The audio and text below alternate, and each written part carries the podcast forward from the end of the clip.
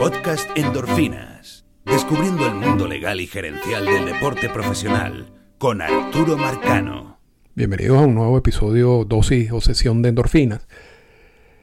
Hoy lo estamos, hoy es 23 de febrero, jueves 23 de febrero del 2023 y lo estamos grabando a las 8 y 51 de la mañana. Y vamos, vamos a empezar de una vez a, a tocar un tema que ya está apareciendo en los medios y que simplemente es el inicio ya de una nueva negociación del convenio laboral. Venimos, tenemos un año que se firmó o se acordó el convenio laboral vigente y, y eso después de unas negociaciones bastante traumáticas. De hecho, todavía el CBA, la versión escrita no la, no la tenemos, todavía la están preparando. Pero, y lo decíamos siempre, lo hemos dicho en muchas ocasiones, e, esos procesos nunca terminan. Una, vez culminada esa negociación del convenio laboral pasado, ya, ya entonces comienzan las nuevas negociaciones. Lo, lo extraño, no lo extraño, lo importante es que ya aparecen en los medios algunas señales de hacia dónde van las cosas en la próxima negociación. Y vamos a hablar hoy de esas señales y vamos a, destacar algunos de estos puntos que uno tiene que estar pendiente desde ya, porque ya, ya no los están poniendo en mesa los puntos. Esto no, esto no debe sorprender a nadie cuando en tres años todos estos temas ya agarren otro tipo de dimensión y ya no solamente sean dos o tres de los periodistas de siempre o los analistas de siempre que colocan estas notas que vienen de las ruedas de prensa de MLB o de las reacciones del sindicato, sino en tres años o cuatro años ya eso va a ser como conversación diaria de todos los que cubren el béisbol. Pero ya uno puede empezar a, ver qué es lo que, qué es lo que va a pasar. Y la idea del podcast del día de hoy y esto es uno de, mis podcasts que preferidos, o uno de mis temas preferidos para el podcast, es empezar a, tener esos puntos ya claros.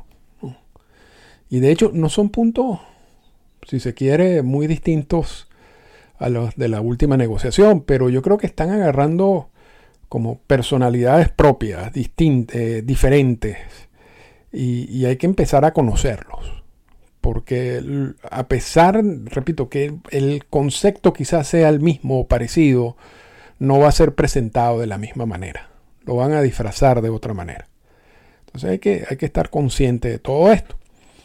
Y, vamos a empezar este, este podcast hablando de lo que sería la base de, todo esto. De, de, si se quiere, del conflicto permanente que existe en las grandes ligas, en la relación MLB y sindicato, e incluso en la relación entre los dueños de equipo. Y ese, y ese conflicto permanente ya ha sido hasta cierto punto resuelto en otras ligas, como la NFL, la NBA y la NHL, a través del famoso tope salarial. Pero en MLB no existe tope salarial. Y, al no existir tope salarial, la duda de siempre ha sido, bueno, aquí hay equipos que están ubicados en mercados pequeños y en mercados medianos que no van a poder competir a la larga o a largo plazo con equipos ubicados en mercados grandes. Entonces es necesario crear un sistema que permita lo que se denominó en el convenio laboral de 1996, que es el primero que toca este tipo de tema, eh, vamos a mejorar el balance competitivo. Y el, y el balance competitivo no es otra cosa que ofrecerle o que darle herramientas y recursos equipos en, en, mercados pequeños o en mercados medianos para que puedan competir con equipos en mercados grandes. ¿Qué tipo de herramienta, qué tipo de recursos? Bueno, eso, eso ha sido determinado en todas estas negociaciones de los últimos convenios laborales, desde ese del 96 hasta el, hasta el último que, se negoció hace un año. Y, qué tipo de ayuda y qué tipo de, de recursos también ha sido negociado en cada uno de esos convenios laborales. Y repito, esto no es una situación particular de MLB en, la NFL, en la NBA y en la NHL resolvieron este asunto o ese asunto de la potencial disparidad competitiva por, por, por donde estás ubicado a través de los topes salariales. Y MLB nunca ha querido aceptar un tope salarial. Bueno, MLB no. MLB siempre ha querido imponer un tope salarial. El sindicato nunca ha querido aceptarlo. Y por eso nosotros no tenemos tope salarial en MLB.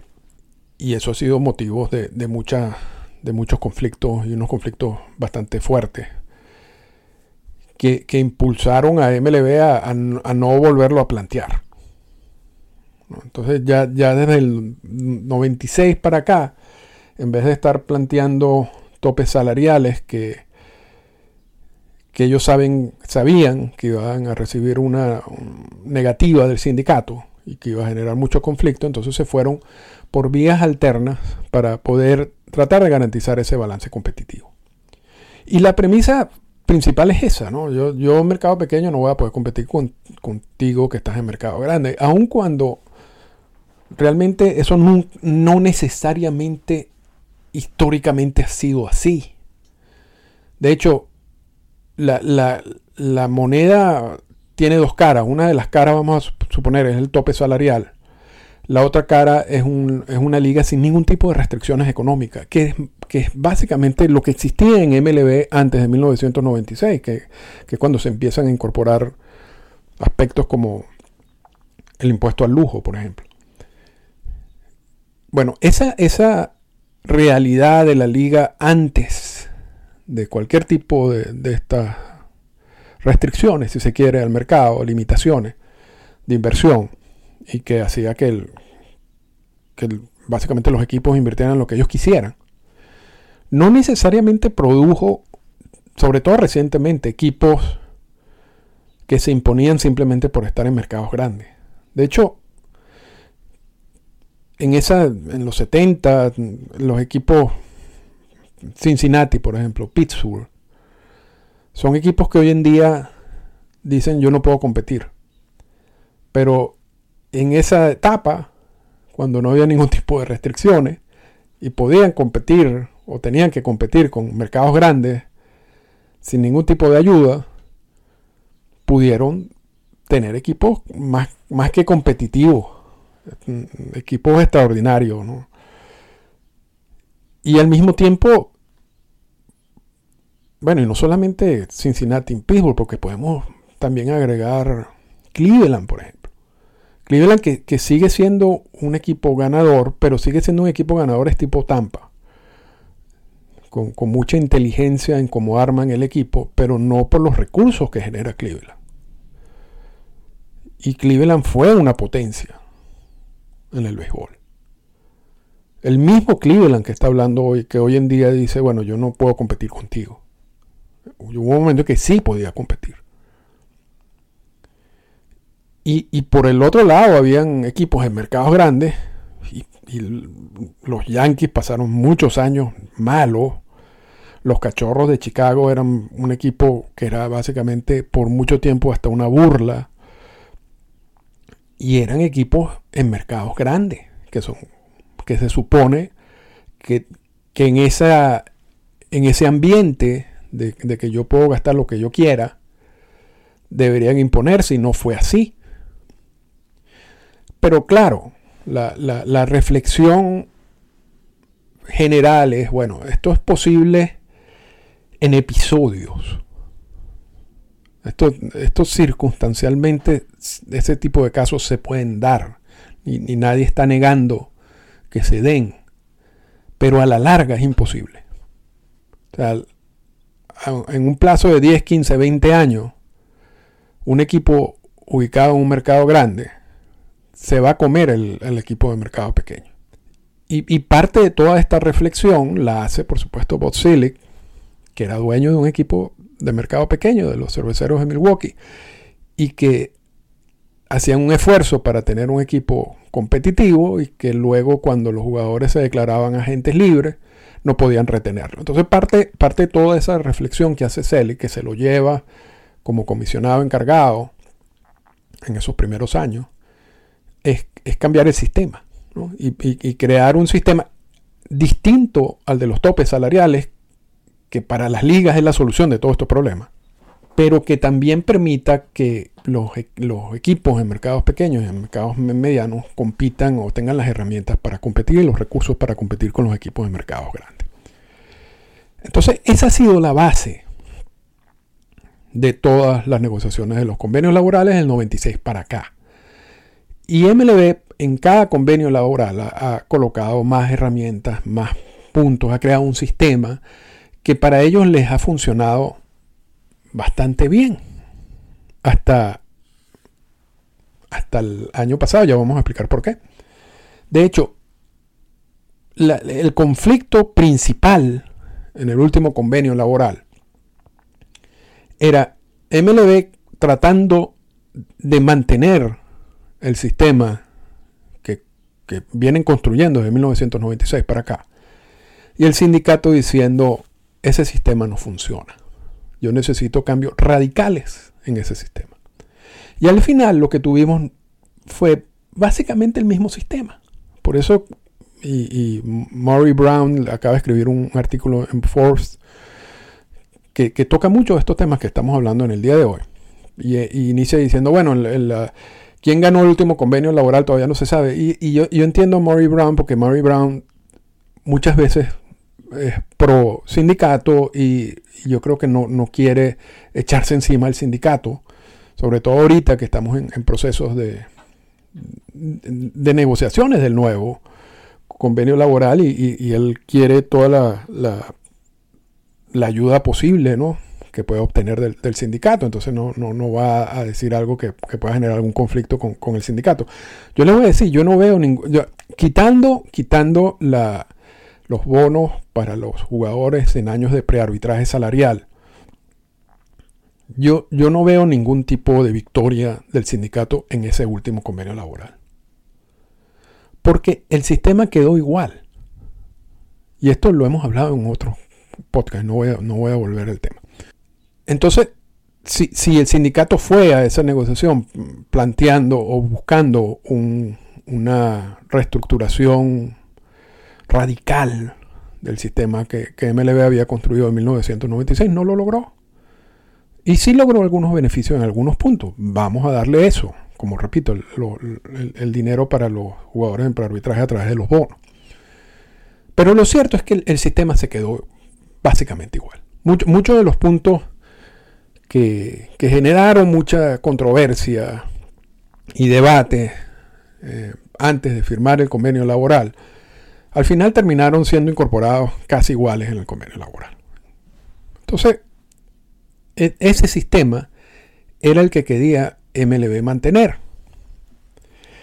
Pero ese sistema tiene un riesgo. Y es que tú ayudas a los equipos de mercados pequeños a través de la política de repartición de ingresos.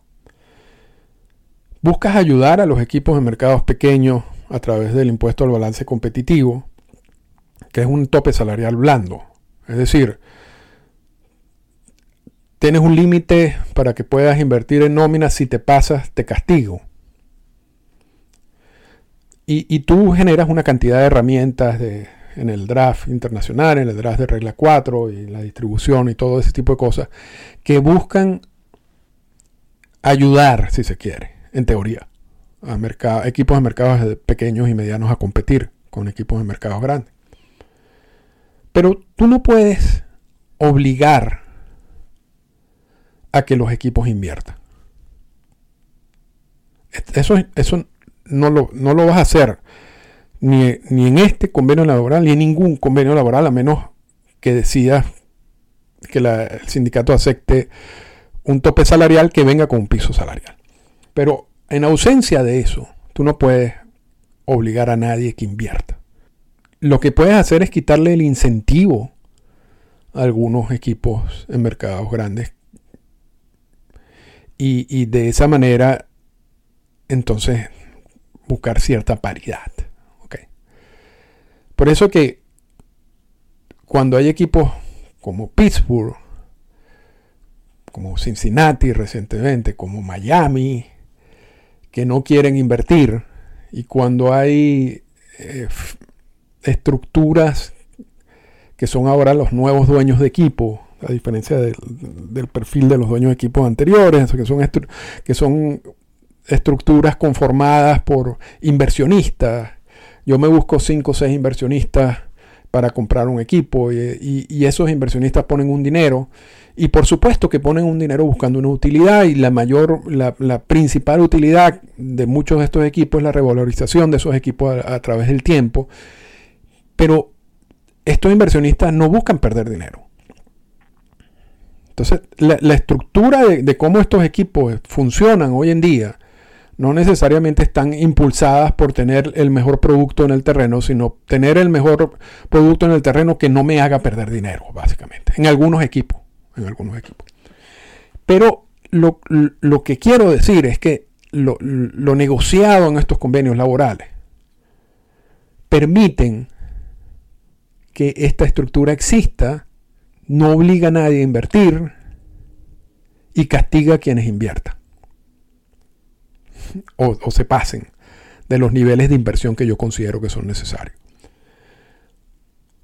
Ahora, cuando tú tienes y aparecen dueños de equipo como Steve Cohen de los meses de Nueva York, o aparece una situación con los padres de San Diego parecida, cuando tú tienes un equipo que dice, yo busco el título y voy a gastar dinero. Yo sé que voy a perder dinero. Y Steve Cohen lo ha dicho. Y Steve Cohen ha dicho, yo soy inversión, yo he sacado dinero de, inversiones y, sé cómo trabajo en la bolsa y todo ese tipo de cosas con acciones. Y, yo sé cómo es esto y a veces uno tiene que tener una mentalidad a largo plazo, no a corto plazo. Yo sé que posiblemente yo vaya a perder dinero ahora, pero a largo plazo la revalorización del equipo va a ser de tal manera de que yo no voy a perder dinero en lo que estoy haciendo. Entonces yo puedo aguantar esta pérdida. Y yo creo que en San Diego tiene la misma filosofía de trabajo, ¿no? Yo tengo una posibilidad, tengo una ventana aquí que me permite quizás ganar. Voy a, voy a poner todo el dinero necesario para buscar ese título. No importa si pierdo o no. Y, aquí empezaron unos comentarios de, de Rod Manfred que yo creo que, que tiene sentido pero, pero bueno, hay gente que, no está de acuerdo, que, que, Manfred dice, bueno, eso es muy, muy fácil decirlo ahora, vamos a ver qué pasa en el futuro, cuando tú empieces a generar pérdida. Y yo creo que el sentido de eso es decir, bueno, esto lo puede decir Cohen, y esto lo puede decir quizás en el caso de San Diego por, por la razón que sea, pero yo no puedo tener eso como mi filosofía de trabajo, porque yo no puedo hacer que un dueño de equipo que no tenga los recursos de Cohen tenga que usar más dinero de lo que el equipo le genera para competir. Eso no es justo ni con él, ni va a ser justo con la liga. Vas a crear un problema económico en la liga y volvemos al punto de la competencia entre equipos de mercados medianos, grandes y pequeños. Y allí en esas declaraciones de Rod Manfred, empieza ya o empezamos ya a hablar de la negociación del próximo convenio laboral. Y Buster Olney, que siempre ha sido, muchos de sus comentarios están relacionados quizás apoyando cosas que hace MLB, cuando, cuando empieza a ver, si se quiere, la, la reacción que existe entre dueños de equipos y lo que está haciendo Steve Cohen particularmente.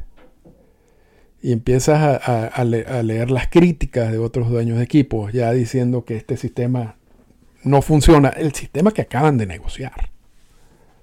Pero que además que es un sistema que viene negociando desde 1996.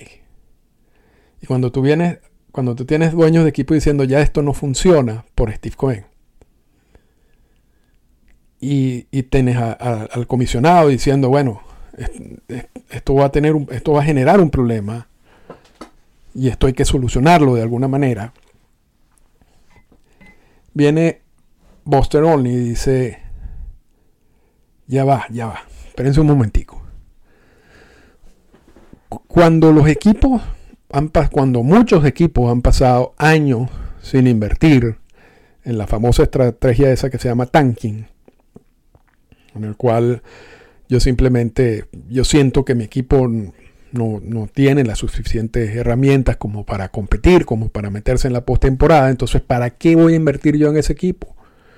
Dejo de invertir en el equipo, que el equipo sea lo peor posible y después yo recibo todos los beneficios que me puede, ser el, que me puede dar el CBA para la reconstrucción del equipo y entonces yo reconstruyo mi equipo, pero ¿para qué voy a invertir en eso? ¿Para qué voy a salir yo al mercado libre al mercado a firmar unos agentes libres que realmente a mí no me, que, el equipo gane 77 juegos en vez de 70, no me va a dar nada. Ahora, si mi equipo gana 70 juegos, este, y está último, bueno, yo, yo, voy a recibir una cantidad de beneficios que me van a ayudar a, a, que esa reconstrucción sea lo más rápida posible y lo más efectiva posible. Y bajo esos términos, o bajo esos usando esa excusa, nosotros, o nosotros no, mucha gente ha venido aceptando la estrategia de tanking como una estrategia con sentido. Porque Houston pasó por tanking. Y vean lo que se convirtió Houston. Los cachorros de Chicago hicieron su tanking, también ganaron un campeonato. O sea, pero en términos generales hay otros equipos como Pittsburgh que han pasado toda su vida haciendo tanking, si se quiere, toda su vida reciente. Tenemos casos como Cincinnati, que tienen una estrategia parecida, que parece que, no, lo está llevando a ningún lado. Baltimore pasó por lo mismo. Pero en, esa, en esa realidad del sistema que viene dado por el convenio laboral, no habían quejas de los otros dueños de equipo. El comisionado se le planteó muchas veces la situación del tanque y, dice, los equipos están haciendo lo posible por competir en, sus circunstancias. Pero no hubo una, como una reflexión ni un ataque. Oye, tú no estás invirtiendo. Que es algo que decía el sindicato. Pero cuando un dueño de equipo invierte, de la manera como lo está haciendo Steve Cohen, le prende las alarmas. Y prende las alarmas porque este sistema negociado en el convenio laboral no puede detener eso. La única manera en que tú detengas ese tipo de inversión es a través de topes salariales. El, sistema actual que contiene, si se quiere, una forma de tope salarial blando, que se llama el impuesto al balance competitivo, no te puede impedir que un dueño de equipo, si le da la gana, invierta la cantidad de dinero en su equipo. Ni, ni el impuesto al balance competitivo, ni ninguna otra de las protecciones que existen en el CBA con, el fin de, tratar de mantener un, balance competitivo entre los equipos. Y es allí donde explota, si se quiere, eh, el sistema le explota el sistema en la cara a MLB. Y, es allí donde se empieza a complicar las cosas para la próxima negociación del convenio laboral. Y, con el fin de, de, ir preparándose y buscar los argumentos para sentarse y, conversar con, con el sindicato, MLB, a través del comisionado, decidieron crear una comisión económica que va a determinar exactamente cuáles son los problemas que existen hoy gracias a Steve Cohen, gracias a Steve Cohen, y cómo pueden resolver esos problemas en el futuro. ¿Qué es lo que van a hacer? Van a incrementar la repartición de, ingresos entre equipos de mercados grandes y equipos de mercados pequeños, van a aumentar el, o van a poner un sistema parecido al balance, al impuesto al balance competitivo, pero más estricto. No se sabe. Y quizás nunca sabremos, porque una de las cosas que dijo Rod Manfred es que ese comité, lo que salga de ese comité no va a ser un informe, sino va a ser información que van a manejar los interna y que esa información interna luego será usada para las negociaciones. ¿Por qué dice eso? Porque en el 2000, Bob también llamó a la creación de un, en ese momento se llama el Blue Ribbon Task Force on Baseball Economics, que era un comité económico, y, le dijo al comité que emitiera un informe, y el informe se publicó y en el informe, los puntos básicos del informe es que, que existe una disparidad entre los equipos que, generan en mercados grandes y mercados pequeños, que esos problemas han, sido cada vez peor desde 1994 hasta el año 2000, y que las pocas medidas que habían sido establecidas para repartir ganancias en, en el 1996 no eran suficientes para detener esa disparidad y era necesario más, más estipulaciones en el convenio laboral que ayude a los, a los, a los equipos de mercados pequeños y mercados eh, medianos. ¿Por qué el sindicato aceptó esto? Que es un grave error en su momento. Porque también jugadores que, que pertenecían a estos equipos de mercados pequeños y mercados medianos decían, bueno, yo, yo preferiría que estos equipos tuvieran más recursos, porque si ellos tienen más recursos, en teoría podrían invertirlo en, estos equipos y, no estar en esta situación donde, donde yo básicamente me siento como en desventaja con otros equipos. entonces hay una presión también de, de los jugadores en crear una estructura que sea un poquito más justa, si se quiere, una competencia más justa.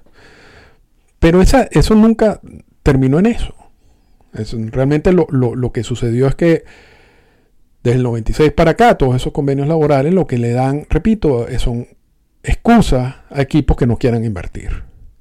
Y al mismo tiempo castigan a los que sí quieren. Pero como no, nadie se había salido de los parámetros aceptables, no había problema entre equipos.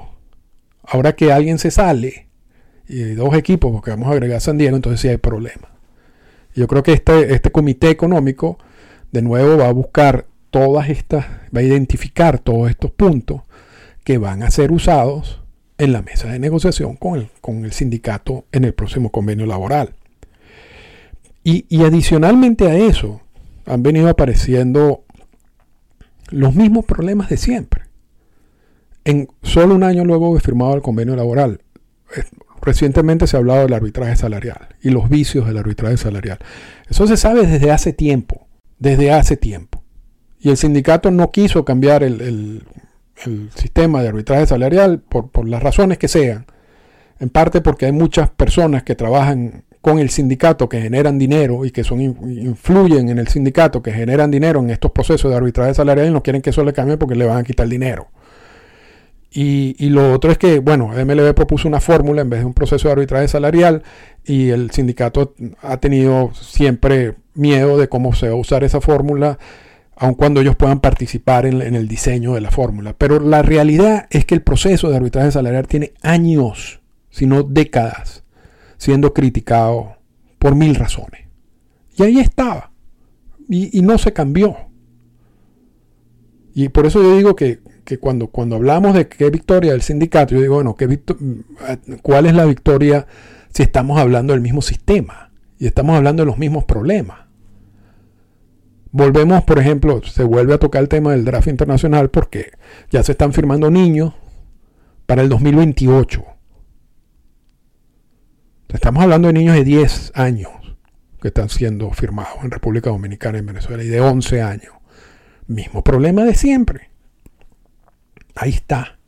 Y entonces hay unas reflexiones recientes de que, oye, esto solamente se soluciona por el draft internacional, que yo creo que solo se soluciona por el draft internacional. Ya, ya hablamos de eso. ¿Cuántos años tenemos hablando de eso? Es el mismo problema.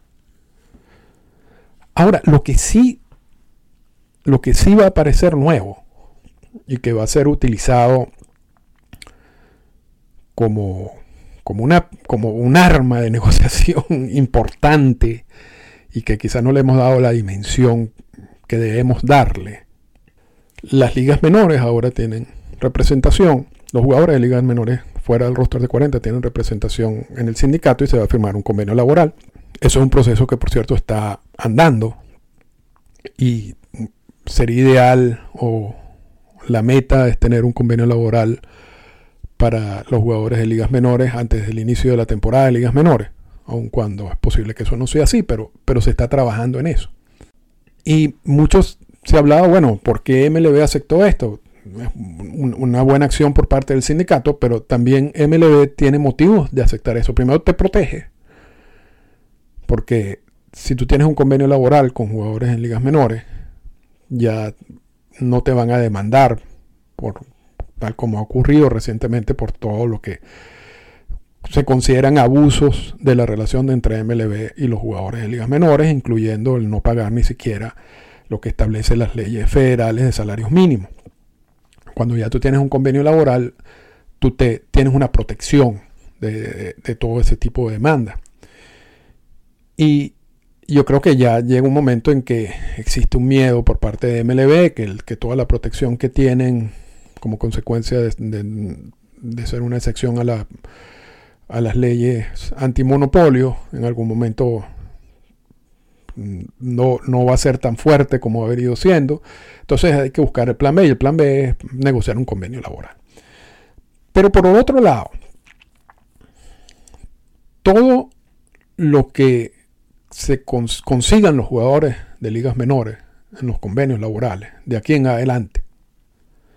Y vamos a decir que en este momento, si se quiere, el costo de las ligas menores para los equipos de grandes ligas está en su punto mínimo. Ya eliminaron 40 equipos en la última reestructuración. Ya a través de la ley para proteger el, el pasatiempo nacional han logrado pagar unos sueldos miserables a muchos jugadores amparados en esa misma ley. Entonces, se puede decir que estamos como en un punto mínimo de inversión, de gastos en, todo este sistema de ligas menores. Ese, ese punto mínimo inmediatamente va a subir con la primera negociación del convenio laboral. Y ese punto va a ir subiendo en las subsiguientes negociaciones de convenios laborales. La, parte que no le hemos dado la dimensión, que yo creo que hay que darle para el punto de las negociaciones los convenios laborales, es que esto le va a dar un arma adicional a los equipos, a MLB, cuando se sienten a negociar el convenio laboral de ligas mayores. Porque por primera vez ellos van a decir, señores, yo ahora tengo un gasto adicional en ligas menores. Ese gasto adicional en ligas menores me está haciendo que muchos equipos no den pérdida. Entonces se podrán imaginar que esa carta de que los equipos dan pérdida ha sido utilizada siempre. Quizás no tanto en el último convenio laboral, pero, pero ha sido tradicionalmente utilizada. Y, es una carta que, que los dueños de equipos eh, usan, si se quiere, sin problemas debido a que no, están en la obligación de abrir libros. Y entonces el sindicato dice, bueno, abran los libros para ver si ustedes están dando pérdida y en ella ahí se acaba toda esa discusión, pero, pero la carta se presenta normalmente en estas negociaciones de los convenios laborales. Yo estoy dando pérdida. ¿Cómo, cómo voy a yo subir eh, el, dinero que, voy a gastar en sueldo o en agentes libres si yo lo que doy es pérdida. Y el, sindicato dice tú no das pérdida, etc. Ese es el mismo cuento de siempre. Repito, no tanto en la última negociación del convenio laboral que no se usó, pero ahora con esta nueva realidad, esa, esa carta se va, va a ser todavía más fuerte. Porque tú sí le estás generando un gasto adicional a los equipos. al mejorar las condiciones de trabajo y económicas de los jugadores de ligas menores. Entonces, olvídense, esto lo estamos hablando en el 2023, olvídense que esa carta se va a presentar. Y, eso es parte de, de alguno de los puntos que, va a usar seguramente MLB en la próxima negociación. Y ahorita, y ya para cerrar, y, me pasé un poco, pero es que este, estos son los temas que me apasionan. Quizás el punto que hay que tener en cuenta desde ya, más importante, es que desde el 96 para acá, y eso es gracias a la labor de Bob la, la principal diferencia entre la manera como se negociaban los convenios laborales en nombre de los equipos de grandes ligas, en comparación a lo que pasaba antes del 96, desde la primera negociación en el 68, es que del 96 para acá los dueños de equipos han estado unidos. Ya, ya sea incluso los equipos de mercados grandes, que han sido los más afectados por toda esta reestructuración, porque tienen que dar dinero a equipos de mercados pequeños. Incluso esos equipos, que eso no quiere decir que no se hayan quejado, sí se han quejado, pero todos han participado en estos convenios, en estas negociaciones de los convenios laborales, de una manera unida. Y eso ha sido muy difícil para el sindicato, que, que estaba acostumbrado a negociar con varios equipos, con, una división de equipos, donde cada quien buscaba una cosa distinta. Y en ese, y en ese quiebre, yo creo que ese quiebre beneficiaba al sindicato. Bueno, ese quiebre dejó de, de existir en 1996 y esa unidad se ha mantenido, incluyendo en el último convenio laboral. Pero esa unidad no pareciera que existe ya. Y hemos visto ya varios dueños de equipo hablando y diciendo el sistema no funciona. Y hay que cambiar el sistema. Y criticando a Steve Cohen. Lo mejor que le puede pasar al sindicato es que esa división continúe, ese quiebre continúe, y buscar negociar con un MLB un poco más débil por esa división, por ese quiebre. Porque esa división y ese quiebre le quita poder al comisionado, a Rod Manfred, en este caso. Cuando hay unidad, el la figura del comisionado es mucho más fuerte, mucho más difícil de negociar. Entonces, estamos identificando y se está viendo claramente ese quiebre.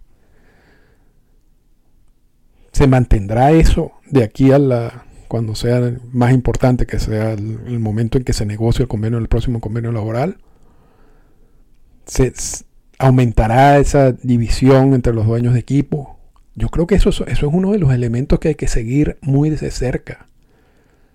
Porque yo creo que ese es el elemento fundamental que podría darle un empuje al sindicato a buscar cambiar este sistema que repito, yo creo que sigue beneficiando a los dueños de equipo y sigue beneficiando a MLB. Ahora, si los dueños de equipo mantienen su posición y todos empujan hacia lo mismo, bueno, veremos otro, otra, otra negociación bastante difícil y bastante conflictiva. Y todo eso se está preparando desde ya. Y por eso quería compartir todas estas notas con ustedes. Esta fue una presentación del podcast Endorfinas. Para comunicarse con nosotros, escríbanos a las siguientes cuentas en Twitter. Arroba Arturo Marcano y arroba Endorfinas Radio.